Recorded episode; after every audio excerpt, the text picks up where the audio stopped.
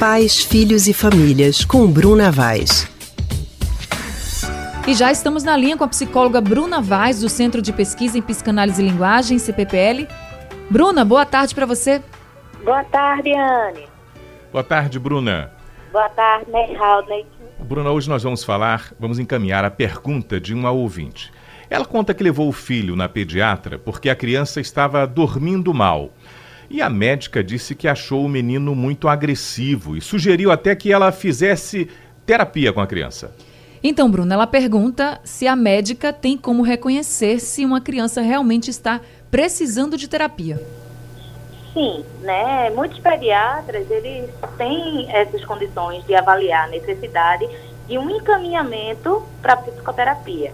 Né? Inclusive, muitas vezes, esses profissionais é que percebem as alterações no comportamento das crianças, né? E, e muitas vezes é, esses comportamentos às vezes ainda nem foram observados pelos pais. Né? E durante as consultas com o pediatra, ele consegue é, é, perceber né, algumas alterações que são importantes de serem melhor avaliadas. A gente tem que lembrar né, que ao receber uma indicação, os pais precisam buscar uma, uma indicação como essa, os pais precisam procurar um psicólogo para fazer uma avaliação é, diagnóstica mais precisa. Né? Não necessariamente o pediatra observar que tem uma alteração quer dizer que a criança vai precisar. Né? O pediatra ele faz um encaminhamento, o psicólogo faz uma avaliação psicodiagnóstica para ver essa necessidade.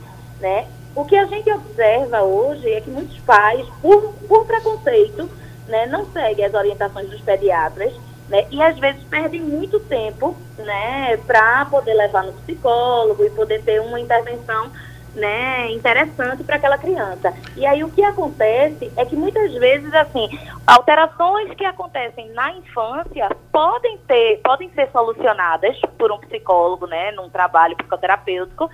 E muitas vezes, quando os pais demoram muito, essas questões, né, que na infância seriam fáceis de cuidar, quando a criança entra na adolescência ou na vida adulta, fica mais, mais difícil, né, de cuidar, porque aí as questões já estão mais cristalizadas, né, o psiquismo já está aí formado, e na infância seria mais fácil de serem cuidadas.